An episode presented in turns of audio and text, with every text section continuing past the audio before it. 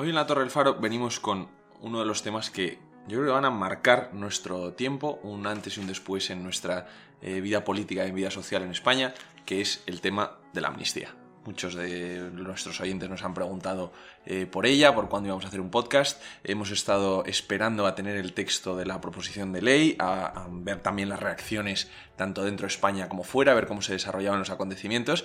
Y finalmente nos vamos a lanzar a ello. Tenemos para, para ello, contamos con nuestro invitado de, de, de honor casi, eh, Ricardo Lasso, nuestro corresponsal de cosas jurídicas. Bienvenido, Lasso.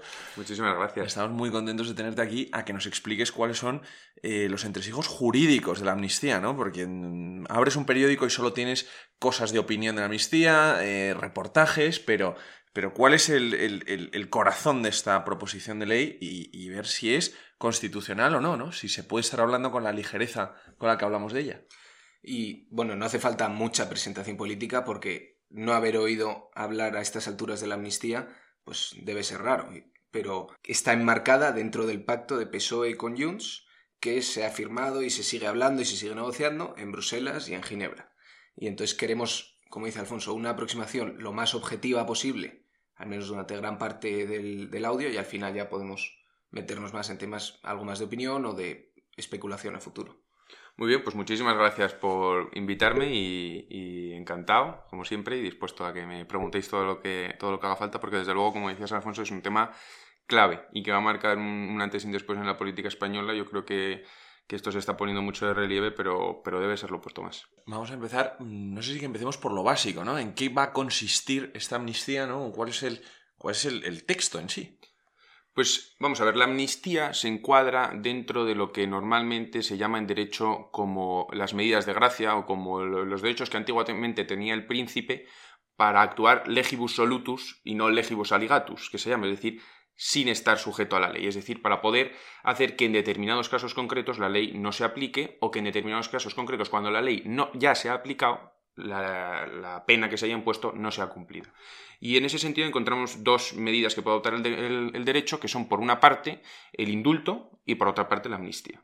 El indulto que se contempla expresamente en nuestra Constitución, en el artículo 62i, y se autoriza en los casos de indultos singulares y no indultos generales, es eh, la primera medida de gracia que puede adoptar el gobierno. Que y ya la adoptó. Que ya cierto. la adoptó, efectivamente. Y por otra parte está la amnistía, que es una medida de gracia por así decirlo, más gravosa, por varios motivos. En primer lugar, porque la amnistía siempre se hace en contextos políticos muy excepcionales. En España hemos tenido antes de este un ejemplo, que es la amnistía del 77, y ha habido otras en, en, el, en el, marco europeo que también se adoptan en momentos muy excepcionales. Porque la amnistía supone, de alguna manera, reconocer que el derecho que se aplicó a determinados casos era ilegítimo, era un derecho de un Estado que nosotros ahora ya no podemos reconocer. Eso que decimos mmm, vulgarmente, de alguna forma, el indulto, el Estado perdona al criminal y con la amnistía el Estado pide perdón.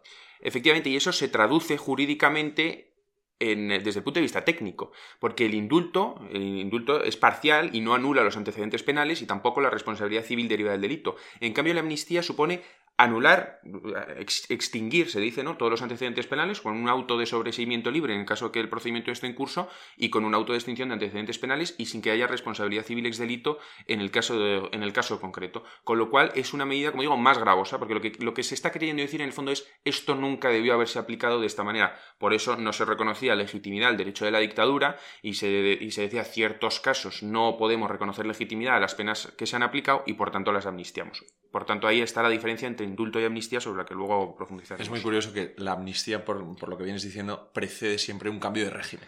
Eso es. La amnistía se suele encuadrar dentro del, del cambio de régimen. Porque borras con el régimen anterior para empezar un régimen nuevo. Eso es. Aún así, entendiendo estos argumentos que mencionas y la distinción clara entre indulto y amnistía, me, me surge la pregunta de por qué es, es tan grave. O sea, el Estado está pidiendo perdón porque su motivo es es una situación excepcional y a lo mejor la definición de excepcional que aplica la gente que está en contra y la gente que está a favor no es la misma. O sea, ¿puede ser entendible una amnistía?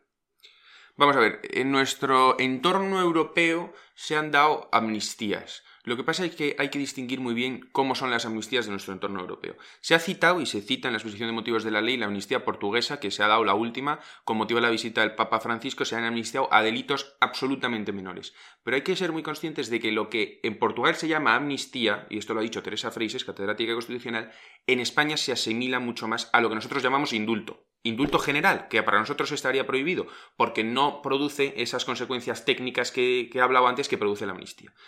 Y en, Portugal esto se puede hacer porque tiene base constitucional. Eso es una trampa semántica, lo de decir que en Portugal hay una amnistía como la ha habido en España. Efectivamente, es que esto, es de, esto de traer conceptos jurídicos de otros países a España e intentar aplicarlos tal cual, pues, pues, no es posible, sencillamente porque cada uno tenemos nuestro ordenamiento jurídico. Un ejemplo clarísimo es el alemán. Y se ha dicho, en Alemania se han de amnistías, sí, pero porque lo permite la Constitución. Y en España aplicamos nuestra Constitución, no la alemana. Es que solo faltaba, esto lo ha dicho el profesor Gimbernat. Dice, si vamos a aplicar la Constitución alemana, vamos a declarar inconstitucionales los partidos que van contra, contra el orden, contra la unidad nacional y vamos a meter en la cárcel, que lo, lo, pena el Código Penal alemán, a los miembros de esos partidos que tengan una actividad continuada. Yo creo que, eh, aunque se hayan dado en nuestro entorno, hay que tener muy claro que nosotros aplicamos nuestra Constitución y nuestro ordenamiento jurídico. Eso, está muy bien, porque es una falacia que se suele hacer decir nuestro entorno es nuestro entorno, nosotros somos nosotros.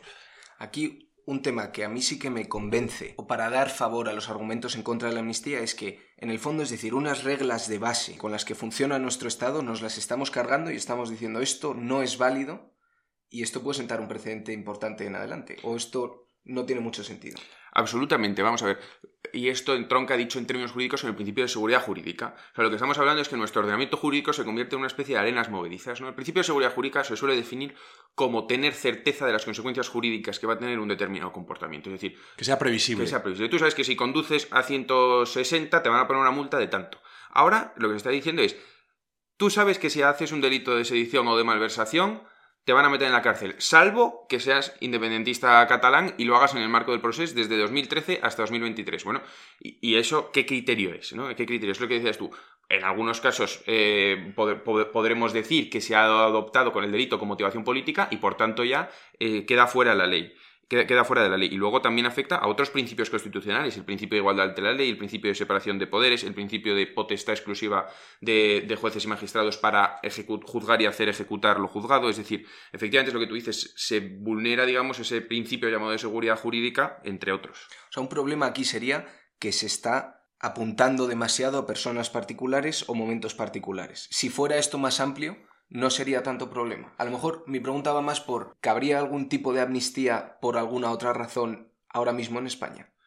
Pues en este aspecto concreto, es decir, si la inconstitucionalidad de la amnistía lo es de esta concreta amnistía o de la amnistía, digamos, abstractamente, en general, hay debate. son dos puntos a, distinguir, que igual es legal la amnistía, pero no esta amnistía. Claro, ahí hay, debate, digamos, hay debate. Hay parte de la doctrina, mm, por ejemplo, Manuel Aragón Reyes, Tomás Ramón Fernández, eh, el profesor Gimbernat, defienden la inconstitucionalidad de la amnistía en abstracto. De todas, de todas las de todas amnistías, las amnistías. es decir, que cualquier amnistía en España sería inconstitucional. Y hay otro sector de la doctrina, en particular el profesor Pazares ha defendido esta tesis que sostiene que la amnistía está expresamente permitida en nuestra Constitución y lo hace con fundamento en el artículo 87.3 que niega a la iniciativa legislativa popular la posibilidad de ejercer, de ejercer la iniciativa legislativa en materia de derecho de gracia y, con base a ello dice la amnistía está implícitamente reconocida, pero esta no lo sería por una serie de, argumentos. ¿Qué, ¿Cuáles son? un momento, antes de meternos en esa distinción de por qué esta no, me gustaría aclarar del todo el, y a lo mejor no es tan simple, pero hay una frase o un, un artículo que sea el debatido de, pues esto dice que sí se permite la amnistía y esto dice que no. Sí, hay varios. En primer lugar está el... Y luego ya, perdón, luego ya nos metemos a esta última distinción entre los que dicen que sí que está permitida, pero justo esta no. Perfecto, pues vamos con la inconstitucionalidad de la amnistía en general. Que digamos que yo estoy de acuerdo con, esta, con esta, tesis, porque además creo que es la, la tesis que nos permite ser coherentes Digamos, esto lo ha propuesto un profesor, ha dicho, oye, si un grupo de extrema derecha salta al Parlamento y luego otro partido de derechas lo necesita para gobernar, ¿estaríamos a favor o en contra? toda amnistía es inconstitucional y por tanto esa también lo sería, no es la que a nosotros nos venga bien, digamos, toda amnistía. Y este argumento, digamos, es más coherente a mi modo de ver. Entonces, hay varios argumentos. En primer lugar, el artículo 62i de la Constitución, que entre las funciones que se le atribuyen al rey, dice que le corresponde el derecho a las medidas de gracia, estando prohibidos los indultos generales. Entonces, Eh, el argumento para decir que la amnistía es inconstitucional es que estando prohibido lo menos, es decir, el indulto general, debe estar prohibido lo más, Lo más. la ya. amnistía. Por extensión, casi. Es un argumento que jurídicamente se denomina a minoria maius, es decir, el eh, si está prohibido algo que es poco gravoso o menos gravoso, tiene que estar prohibido lo más gravoso. Esto es, eh, prohibi- prohibimos, yo qué sé, prohibimos eh, conducir a más de 120, más de 120, más de 140, más de 160. Todo Claro, lo que está prohibido. No lo tienes que especificar. Claro, O porque sea, es, es un principio del derecho reconocido. Exacto. O sea, si te dicen que está prohibido matar a una persona, está prohibido matar a dos o a tres. también. Exacto, es- Vale. es- es- esa- más o menos esa es la Y- idea. Y, es, y es más, y por lo que hemos defendido antes, es más gravoso una amnistía que un indulto general. Que Esto ha sido el- Efectivamente. tu primer punto hoy. Vale. Efectivamente.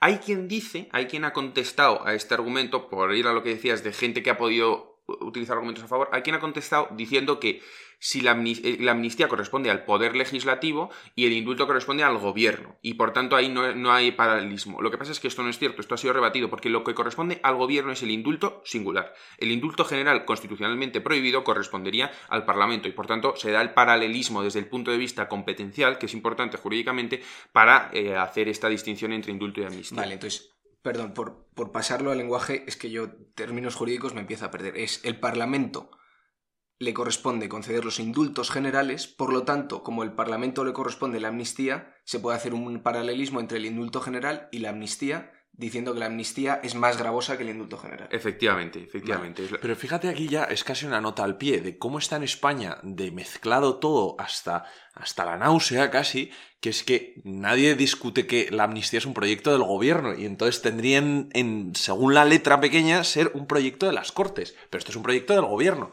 Un proyecto de gobierno que luego hablaremos fraudulentamente utilizando a los grupos parlamentarios para presentarlo con finalidades de eludir informes de órganos Claro, porque dicen, no, esto lo ha presentado el grupo parlamentario del PSOE, pero el que lo va a defender es el ministro de Justicia. Sí, sí, sí, sí. Luego, eh, yendo a los argumentos en contra, está otro argumento que es clarísimo, el de la división de poderes. Es decir, en nuestro Estado de Derecho se atribuye al Poder Legislativo la potestad legislativa y al Poder Ejecutivo la facultad de juzgar y hacer ejecutar lo juzgado. Artículo 117.3 de la Constitución. Y lo que se está diciendo es que se incide directamente en la posibilidad de que un juez desarrolle un procedimiento ya abierto o ya con sentencia firme, eh, porque tiene que dictar el auto de sobreseimiento libre o el acto de extinción de los antecedentes penales y se le impide juzgar sin una base constitucional y por tanto no estando permitido expresamente en la Constitución a la norma general de separación de poderes no se puede imponer una excepción como la amnistía. Yo esto último no lo he entendido del todo bien. Estamos diciendo que atenta contra la separación de poderes porque le quita competencias a un juez. No porque le quite competencias a un juez, sino porque le dice a un juez que determinado asunto por determinados motivos políticos no puede juzgarlo. O sea, usted no se mete aquí. Efectivamente, es lo que Porque le interesa, no sé si ya poder legislativo o ejecutivo. Aquí No, ya- porque ha dicho el legislativo que usted aquí no se mete. Sí, Vale. es, es eso. Es decir, estas, estas responsabilidades penales, administrativas o contables, dice la ley, no pueden ser juzgadas y si han sido juzgadas se amnistían. Y por tanto, tú no puedes ejecutar sus tus sentencias, lo cual te corresponde a ti en exclusiva, porque te lo otorga el artículo 117. Y ahora, perdona, como, como yo lo veo, y ya cerramos este punto, es, es políticos, perdonando a políticos por intereses políticos. Eh, sí. Pero Sí, sí, sí, sí. Muy, Tengo, tengo una duda aquí. Eh, es verdad que ya no existe delito de sedición en España porque eso fue el cambio y tal. Pero pongamos que siguiera existiendo el delito de sedición o el de malversación o el que fuere. Eh, si hay una amnistía y sucede todo esto y en el año 2024 se vuelve a cometer una sedición, ¿un juez la puede juzgar o no? Eso sí, y en parte por eso es injusto, ¿no? O sea, quiero decir, ahí hablaríamos ya del principio de igualdad, que entraremos, pero, pero digamos que la derogación del delito supone que el delito ya no existe en nuestro ordenamiento jurídico y la amnistía supone que ese delito existe en nuestro ordenamiento jurídico, pero consideramos que a ti se te aplicó de forma ilegítima, que a ti nunca se te debe aplicar y por tanto te amnistiamos. Pero el delito sigue vigente. O sea, en caso de que se repita, volvería a empezar todo el procedimiento judicial. Bueno, en realidad volvería a empezar si se repitieran actos de malversación, porque los actos de sedición ya No, ya porque ahí está, está, está derogado, eso sí. Aunque sean las mismas personas. O sea, si ahora mañana en el 2025 Puigdemont vuelve a montar un procés, Sí, se aplicaría porque la amnistía delimita el ámbito temporal tanto subjetiva, el, el ámbito de aplicación tanto subjetiva como temporalmente. Hasta 2023 los delitos cuya inicia- cu- cuyos actos preparatorios se hubieran iniciado estarían incluidos en la amnistía, pero si digamos que los actos se empiezan a iniciar cuando ya se aprueba la amnistía, la fecha que la amnistía Vale, o sea, está, está muy acotada en el tiempo. Luego ya veríamos la Bueno, voluntad muy política. acotada hasta Bueno, 2013, sí, o sea, claro, 10 muy años, acotada sí, sí, sí, totalmente. Vale, entonces, esto hemos hecho como la primera distinción de si caben o no caben amnistías. Y luego teníamos el otro punto que hay gente que defiende que en realidad la amnistía sí que puede estar contemplada dentro de la Constitución, pero esta en particular no.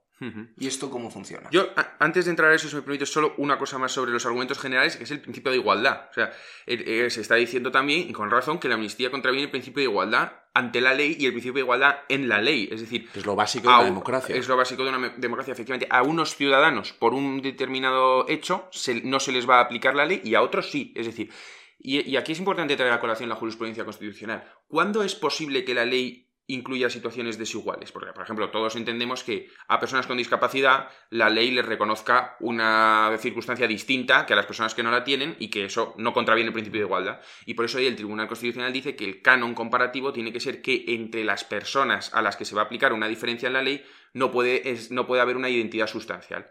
Entonces... ¿Qué significa identidad sustancial? Pues, por ejemplo, si a, ti y a Alfonso no os pueden poner requisitos distintos para optar a una plaza pública, pues porque tenéis las mismas condiciones. Vale. Pero a ti y a una persona con una discapacidad de más del 33% sí, porque se, ve claramente que no tenéis no hay identidad en aquello que se pretende para lo que se pretende acceder. Tenéis distintas. Este es el argumento de fondo jurídico de la ley de igualdad entre hombres y mujeres.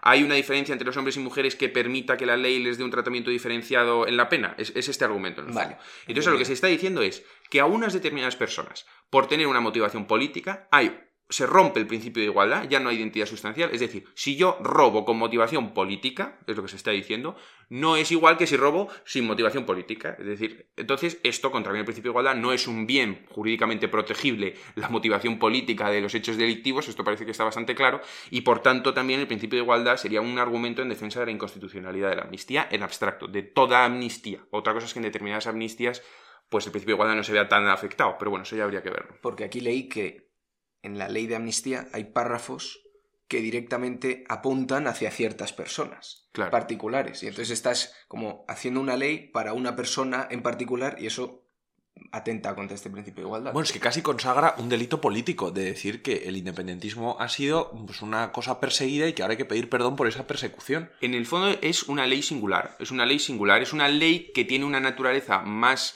parecía la de un acto administrativo de aplicación a una persona concreta que la de una ley que se caracteriza por los principios de generalidad en cuanto a las personas y abstracción en cuanto a las conductas. Entonces, claro, la jurisprudencia del Tribunal Constitucional Español, desde la famosa sentencia que se cita en la propia ley de amnistía del caso Rumasa, reconoce que la Constitución no establece una estructura de la norma necesariamente general y abstracta, pero que en todo caso toda ley singular es absolutamente excepcional, es excepcionalísima, y esto lo ha ido reiterando el Tribunal Constitucional. La, la, vocación de la ley, por así decirlo, no es la de aplicarse a casos concretos, es la de regular situaciones generales y abstractas. Y esto es un caso concreto disfrazado de generalidad. Exactamente. Eso es interesante. Y pues entonces ahora, ¿por lo qué? He conseguido entender, lo he conseguido seguir. ¿Por qué no cabe esta amnistía en particular, pero cabrían otras? eso, que es por seguir con la estructura. Hemos dicho, hay gente que defiende que todas no, y ahora vamos a ver que hay gente que defiende que una sí, pero esta no. Pues hay un profesor que, es profesor de Derecho Mercantil, no de Constitucional, pero ha escrito seguramente uno de los mejores artículos sobre la amnistía que se llama Las falacias de la amnistía. ¿no? Entonces, Básicamente la tesis es que, y, otros profesores también lo, han dicho, por ejemplo Pascual Sala, que ha sido dos veces presidente del Consejo General por Judicial y presidente del Tribunal Constitucional, em, dice también, sostiene una tesis parecida. Pero bueno, me voy a centrar en los argumentos del profesor Pazares. Em, lo que dice básicamente es, la amnistía estaría implícitamente reconocida en la Constitución y lo estaría porque el artículo 87.3 prohíbe a los ciudadanos la posibilidad de hacer la iniciativa legislativa popular en relación con el derecho de gracia, ¿vale? Entonces, Eso nos lo tienes que explicar. claro, entonces, como decía antes, la amnistía es una especie de un género, es una especie del género de las medidas de gracia, que incluye tanto la amnistía como el indulto. Entonces, si la Constitución prohíbe que se ejerza el derecho de gracia por iniciativa legislativa popular y prohíbe el indulto, lo que estaría viniéndose a decir es la amnistía está implícitamente admitida por la Constitución, porque si no sería innecesario establecer esta prohibición en la Constitución. No sé si me explico. Porque no lo prohíbe, lo deja pasar. No, porque lo prohíbe para la iniciativa legislativa popular sería posible que fuera a través de una iniciativa legislativa normal, proyecto o proposición de ley. ¿Y cuál es la diferencia entre una iniciativa legislativa popular y una normal? Pues la iniciativa legislativa popular son, básicamente, los ciudadanos podemos reunir medio millón de firmas, llevarlas al Congreso de los Diputados y defender un proyecto, una proposición. O sea, yo no puedo ponerme en la puerta de mi casa a decir fírmeme para amnistiarme a mí por algo. Y eso es lo que se prohíbe. Exactamente. Pero lo que no se prohíbe es que salga como iniciativa de los grupos parlamentarios. Entonces, él dice que ahí está implícitamente admitido. Es discutible. Porque se prohíbe el indulto por iniciativa legislativa popular, pero no el indulto por otro lado. Se, prohíbe la medida de gracia como iniciativa legislativa popular. El indulto como iniciativa legislativa normal y por tanto estaría implícitamente admitida la amnistía que no, que no, que no se prohíbe expresamente. Muy técnico, pero más o menos... Más o menos está la idea, ¿no? Vale, y entonces que en general sí que se, sí que se permiten las amnistías, pero esta no. ¿Y por qué esta Efectivamente. Pues es lo, que justifica, y me parece que el, artículo es muy ilustrativo, que es que hay la, amnistía está basada en una serie de falacias. Está basada, en primer lugar, él dice la falacia de la prohibición, que es la que vamos a explicar, y luego una serie de falacias que, que voy a enumerar. En primer lugar, la falacia de la justificación. Lo que se dice es que la amnistía no puede enervar la objeción de arbitrariedad. Es decir, que la amnistía no atiende a motivos justificables, razonables y admisibles y protegibles en derecho. Es decir, lo que no se puede decir es, como se ha dicho, que la amnistía se hace por siete votos para la, investidura del presidente del gobierno, que ese es el argumento real. Y Esa justificación... Lo ha reconocido el, el propio gobierno, que ha dicho, hacemos de la necesidad virtud. Y dice, si no lo hubiéramos necesitado, no lo hubiéramos hecho. No es textual, pero... No, no, eso, lo dijo, eso lo dijo textual el ministro de Transportes. Efectivamente. es una amnistía que se reconoce que lo de la convivencia por así decirlo, eh, es una forma, es un cuento chino, es una forma de encubrir la realidad, que es que se necesita la amnistía. Bueno, es que si no, si de verdad esto se hubiera querido hacer, se hubiera propuesto en la campaña. Es, algo tan sencillo como eso. Si de verdad esto... que lleva cinco años gobernando, lo habría hecho antes. Cinco años gobernando y diciendo que y es diciendo que no, o sea, sí, sí. Luego está el argumento de la gobernación, ¿no? Es decir, la amnistía debería ser admitida porque así no gobiernan los otros. Es decir, esto es, esto es el argumento clarísimo que lo que se ha dicho es de que vamos a evitar que gobierne la derecha con la amnistía. Y por tanto, parecería que esto ya está justificado. Hombre, el principio de pluralismo político que reconoce el artículo primero de nuestra Constitución como valor superior del ordenamiento jurídico es, algo que, resulta inadmisible desde este punto de vista. Decir que vamos a dar una ley que sabemos que es inconstitucional y que hemos dicho que es inconstitucional por el mero hecho de, que, no gobiernen los otros. Que gobiernen los otros. Pero eh, con todos estos puntos, a mí me surge la pregunta de: ¿y los que defienden que sí que debería hacerse o que sí que es constitucional? ¿A qué se aferran? Pues están haciendo unos ejercicios de contorsionismo jurídico impresionantes. Es que el problema es que nadie defiende que esto sea constitucional hasta que se han necesitado los votos para ser, para ser presidente del gobierno Pedro Sánchez. Y esto se ve incluso en la propia prensa que, defiende la amnistía, los propios periódicos que defienden la amnistía, solamente lo defienden los editoriales. Los artículos de opinión que se han publicado en el país han sido radicalmente contrarios a la amnistía. Es el editorial del periódico. Es el editorial del periódico. que no va firmado, claro. Claro, y que va el teledirigido, podríamos decir. La, la gente, digamos, los expertos, los llamados expertos, la gente que estudia esto y que conoce esto, con solvencia y con reputación, yo no conozco gente, hay gente que dice que la amnistía sería posible, pero que esta amnistía sería posible, eso es que no lo dice nadie. Eh, bueno, es que aquí la frase que se dice por esto de la gobernación es más que un error de raciocinio, parece una ofensa a la inteligencia que se use este argumento, porque es una auténtica vergüenza. O sea, que se esté diciendo que no hacemos esto para, para el muro, el famoso muro. El famoso muro. Y yo esto sin conocer del todo el mundillo, me lo, o sea, me lo creo bastante y se hace ver bastante por los comunicados conjuntos que han sacado asociaciones relacionadas con todo Todas las asociaciones, las de izquierdas y las de derechas, de jueces y magistrados salieron en contra. Pero claro, aquí lo interesante es que, evidentemente, es, es, antidemocrático decir que vas a aprobar una ley para que así no gobiernen los otros. Pero está dentro del discurso de propaganda política decir es peor que gobiernen los otros. Que eso es lo que hace Sánchez. O sea, es su forma de vender la amnistía a un electorado que tiene más miedo de la derecha que de la amnistía. A él no le importa nada que mm. no sea, que no sea, mm, no se atenga a los principios jurídicos. pero lo peligroso del argumento salta a la vista. Entonces, todo con tal de que no gobiernen los otros. Todo. O sea, ¿dónde se pone el freno? Es que eso es una, es una, es muy resbaladizo. Y, y a nivel europeo, cuál está siendo la reacción o se puede hacer algo en contra. van dos preguntas aquí. ¿Qué herramientas tiene la oposición, tanto a nivel nacional como europeo, para oponerse a ello? Y la segunda pregunta es, ¿Europa qué dice? ¿O qué está pasando ahí? Bien, primero a nivel nacional y luego a europeo, si os parece, para ir de, abajo arriba, por así decirlo. En primer lugar, el Tribunal Constitucional es el, el que va a tener que pronunciarse sobre la amnistía, antes o después, cuando se apruebe, la recurrirá la recurrirá el, el, Grupo Parlamentario Popular, que es el único, Vox no puede recurrirla, y la recurrirán también. ¿Por qué, no, pues no tiene suficientes no, escaños? Necesitas 50 diputados para estar legitimado para recurrir. Vale. Eh, y luego los tribunales, a través de las cuestiones de inconstitucionalidad, parece que el Tribunal Supremo va a presentar la cuestión de inconstitucionalidad, va, va, a sostener que la amnistía es inconstitucional y así se lo va a plantear al Tribunal Constitucional.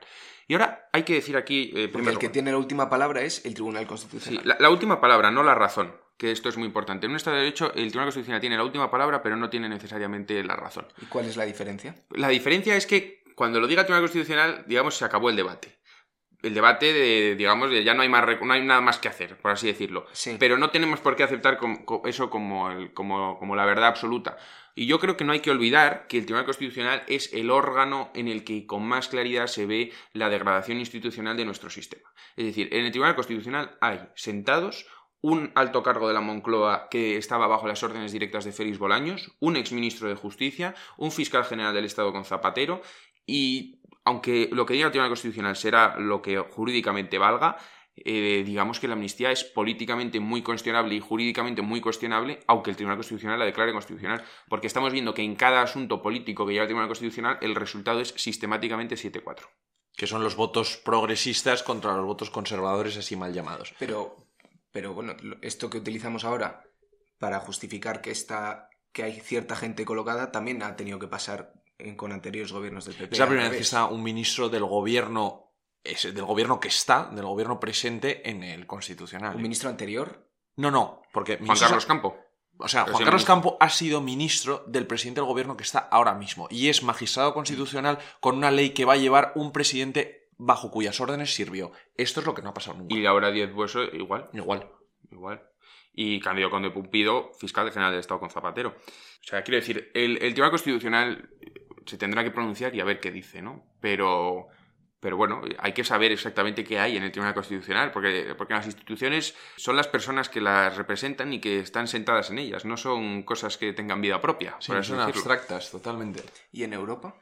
Y entonces... Perdona, pero antes de Europa, el Senado, que esto es lo interesante, ¿no? Esto es, sí, el Senado es muy interesante y, y la, la oposición que se va a hacer también desde las comunidades autónomas en general es muy fuerte, porque el Partido Popular ahora tiene mucho poder territorial, pero en particular el Senado.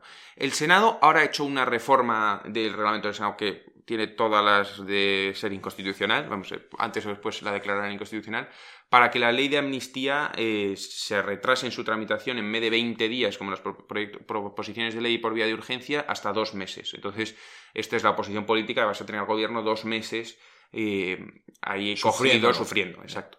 Luego está la cuestión de si los letrados del Senado pueden no admitirla a trámite. Y esto se está diciendo con mucha ligereza que es absolutamente inadmisible. Y seguramente lo sea.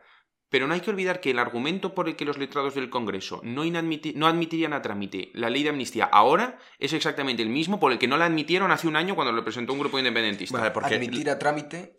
Admitir a trámite, básicamente, cuando te llega un grupo parlamentario con una ley, si la ley es manifiestamente inconstitucional, los letrados, los letrados emiten un, un- un dictamen, un informe, en el que, en el que paran la tramitación si, la, si yo qué sé, si te Del van a... Congreso al Senado, ¿verdad? Cuando le llega la ley al Senado. Claro, la anterior vez pasó en el Congreso Sí. porque, porque se paró directamente ahí, porque empieza ahí, O digamos, sea, el si un camino. grupo, un grupo lleva una ley para restaurar la esclavitud, el letrado dice, oiga, esto ni se vota. Sí, esto, esto, es que esto ni lo vamos a debatir. Pues eso es lo que dijo el letrado mayor del Congreso de los Diputados hace un año y, y le pareció muy bien a todo el mundo. Partido Socialista, este Partido Partido Popular. Socialista. eh, Ahora el eh, letrado del Congreso ha dicho lo contrario. Ha cambiado Sí. el letrado del Congreso, que Pero también es uno que tiene una vinculación con la Moncloa. Es que Sí. está todo muy colonizado. Y entonces ahora hay que ver qué hace el del Senado. que, este, que este del PP. Sí. No, bueno, el letrado No. no. es de nadie. O sea, el Es, letrado es es, que un- eso, ahí, ahí yo no entiendo. la Lo que pasa es que el, letrado. el letrado del Congreso, ahora el letrado acaban mayor de del. Congreso lo acaban de nombrar y es uno que sale de la Moncloa. Ah, este es el que es muy joven, Sí, ¿verdad? sí, que sale, sí. sí. Entonces, claro, seguramente si se par- paraliza la tramitación en el Senado, esto se recurriría y el Tribunal Constitucional diría que siga, diría que siga tramitándose. Lo que pasa es que hay que, hay que, hay que ver que también el argumento sería exactamente el mismo que utilizó el Partido Socialista hace un año. O sea, ¿el letrado del Senado puede parar una ley que ya haya sido admitida por el letrado del Congreso? ¿Le puede llevar la contraria al letrado del Congreso? En principio, no. Lo que pasa es que esto nunca ha pasado, porque nunca ha habido dos partidos, uno en el Senado y otro en el Congreso. Entonces, esto es una cuestión nueva. Entonces, También es muy interesante. lo que se podría esto, decir ¿eh? es que se pronuncie el Tribunal Constitucional. Oye, yo lo que me llevo de aquí es que hay tantos entresijos y tantas cosas que hay que conocer al detalle, tantos lugares en los que se puede poner el freno, retrasar, que, Hmm. que al final hay discusiones por, por cada cosa nimia, de qué dice esta línea de la ley. Y ahora estamos con qué pasa en esta nueva situación que no se sabe. Sí, porque es, es- es inédito. Nunca ha habido Mm. un grupo que controle el Senado y otro que controle el Congreso. Es que también esto es una cosa interesante a decir. eh, se llenan las bocas de la gente del gobierno y del PSOE diciendo que las Cortes Generales es el Congreso donde hay una mayoría. Oiga, no, las Cortes Generales es el Senado también. Y en el Senado Senado la mayoría es del PP, es de la derecha. Y luego, sí, luego también, esto, la, la mayoría del, del gobierno en el, en el Congreso para la ley de amnistía parece que va a salir, pero bueno, en, en general es una mayoría muy precaria. O sea, quiere Es una minoría. Cualquier grupo que vote en contra tumba cualquier que cosa que se pretenda sacar. Y en la. Unión Europea, eh, porque eh, estamos hablando mucho del tema de, de Polonia, de, de Rumanía, de Hungría. Ahora parece que es España, pero parece que van como con, con más tiento las autoridades europeas cuando es una de las grandes potencias de la Unión Europea que cuando son los países de la exórbita soviética que parece que les dan más con el palo. Yo creo que en la Unión Europea hay que los partidos tienen que dar la batalla, pero no sé hasta qué punto eso va a poder va a poder prosperar. Yo Pero ¿podría digo- paralizar la ley de la Unión Europea? No. ¿O podría sancionarla? ¿Podría Vamos a ver. sancionar a España si la aprueba o...? La Unión Europea tiene dos ámbitos de, de actuación, o por lo menos yo lo dividiría en dos. Por una parte, el ámbito de presión política, que serían pues esto, las cartas, decir que esto vulnera el Estado de Derecho, decir, pero eso es Pero se decir, queda decir, en decir, papel. digamos, no tiene, eso puede tener influencia desde el punto de vista político y habrá que ver hasta dónde llega la influencia y hasta dónde llega, digamos, la posibilidad que tiene eso de parar la ley en España. De Porque momento al final podríamos pobre. tener un caso de el comisario de justicia diciendo, oiga, usted está haciendo esto en contra del Estado de Derecho y el gobierno diciendo, yo sigo para adelante. el gobierno diciendo yo Y el para- coste que asumes haciendo ello. Efectivamente. Entonces, eso es el primer el ámbito. de comisario de justicia es como el ministro de justicia a nivel europeo. Sí. Algo así, exacto. Y, y lo otro que puede hacer es sancionar. Y lo- luego, lo otro, habría dos mecanismos. Por una parte, el mecanismo del recurso, eh, perdón, del, del- sí, del recurso de por incumplimiento que interpondría la comisión. Es decir, si se llega a aprobar esta ley y la comisión entiende que es contraria al principio de Estado de Derecho que el artículo 2 del Tratado de la Unión consagra como principio de la Unión, podría interponer este recurso. ¿Se va a interponer el recurso? No lo creo, eh, dudo mucho que se interponga el recurso. Si se interpone el ¿Ante quién sería? Ante el Tribunal de Justicia de la Unión Europea, en Luxemburgo. O sea, la comisión llevaría a juicio al Reino de España ante la Unión Europea por incumplir el tratado de la Unión Europea del que el Reino de España es firmante. Exacto. Pero bueno, para que eso pase, yo lo quiero ver. O sea, no es, O sea, no lo es harían, tan fácil. no yo no harían, lo no llevarían yo el no, recurso. no, no lo sé. no bueno, lo sé. pero aquí ya entramos. Pues, es Bueno, claro, ¿qué harían? Claro. Pero lo interesante es que esa no es la única vía de que llega al Tribunal de Justicia. Es decir, en, en la Unión Europea se establece un procedimiento de diálogo judicial entre los tribunales nacionales y el Tribunal de Justicia a través de la cuestión prejudicial. Entonces, los tribunales nacionales podrían cuestionar al Tribunal de Justicia la conformidad de la ley con los tratados y, esto es lo más importante de todo, podrían inaplicarla entre tanto. Es decir, Mm. Hasta que se pronuncie. Claro, porque lo que dice ahora hay un artículo de la ley que dice las cuestiones de inconstitucionalidad o prejudiciales que se presenten no tendrán efectos suspensivos. Eso es una inconstitucionalidad como la copa de un pino, pero hasta que se pronuncie el Tribunal Constitucional sobre eso, la ley está en vigor. Entonces, en- y entonces, en cambio, cuando es contrario al derecho de la Unión Europea, ya no se juega en términos de validez, sino en términos de aplicabilidad. Entonces, tú puedes no aplicar la ley eh, cuando sea contraria al derecho de la Unión Europea. No puedes no aplicarla cuando sea contraria a la Constitución. Tienes que preguntar al Constitucional. Pero cuando sea contraria al derecho de la Unión Europea, sí. Y si, y si al final a nivel europeo se dice que está en contra del Tratado de la Unión Europea, ¿qué puede ocurrir ahí? Bueno, eso sería un lío. En primer lugar, el Estado de España... Bueno, es que vamos de lío Es en que lío. estamos, estamos en una situación en la que dices, va a llegar un punto en el que el Reino de España va a estar incumpliendo el tratado de la Unión Europea. de la Unión Europea y la Unión Europea, ¿qué va a hacer? Pues, oiga, que si usted está incumpliendo el tratado, bueno, ¿y qué? Pero eso no ha- otra cosa que no ha pasado nunca. No, no, sí ha pasado. O sea, Sí. el, el tema- el Reino de España tiene condena, lo que pasa es tiene una condena del verano pasado sobre el régimen de responsabilidad patrimonial de la administración y eso O sea, pues se reforma la ley y porque ya es, está. oye, es el Estado de Derecho, es que Sí. esto, esto es muy sonoro. Claro, bueno, la- hay otras que también han sido graves, lo que pasa es que la gente no lo habla, pero, pero ha sido muy... Bueno, eso es, eso es otro tema. Pero el caso es que el, el procedimiento sería que el, el Estado español tendría que derogar esta ley, esto estaría obligado. Lo que Pero- ocurre es, claro, ¿qué Pero ya efectos se han amnistiado, entonces no... Habría que ver que si la derogación de la ley podría tener efectos retroactivos, eso sería Bueno, un lío. Pues ya nos estamos yendo aquí Está a- claro que a es que estamos en un, en un estado de degradación máximo de, de lo que es la democracia. Así es que al final, cuando, cuando la democracia ha entrado en barrena, en este, en este bucle donde ya llega un punto en el que no sabes lo que puede pasar, cuando ya no es previsible, cuando ya no tienes seguridad jurídica, es que estamos vendidos. De Sí, con, forma. con unas apelaciones a la soberanía nacional y popular que pretenden ubicarse por encima de todo, ¿no? Como si el Parlamento tuviera poderes omnímodos, cuando en realidad ahora el Parlamento equivale a decir la voluntad del presidente del gobierno, que, que son muy peligrosas. Muy Es peligrosas. impresionante lo que está pasando, Lasso. Muchas gracias por darnos este, estas pinceladas, porque el tema podría dar para seguir Bueno, aquí o una sea, hora. Ha sido un audio muy largo, pero como veis, es que casi lo tenemos que cortar, porque esto nos da para muchas conversaciones y, y más desarrollo seguro que te traeremos para que nos sigas explicando todos estos pasos que pueden seguir pasando. Pues nada, ya sabéis que yo encantado, cuando queráis estoy aquí otra vez y, bueno, espero que haber aclarado un poco el asunto. Desde luego que sí. Lasso, te esperamos para la siguiente y Nico, yo te veo la semana que viene. Con un tema nuevo.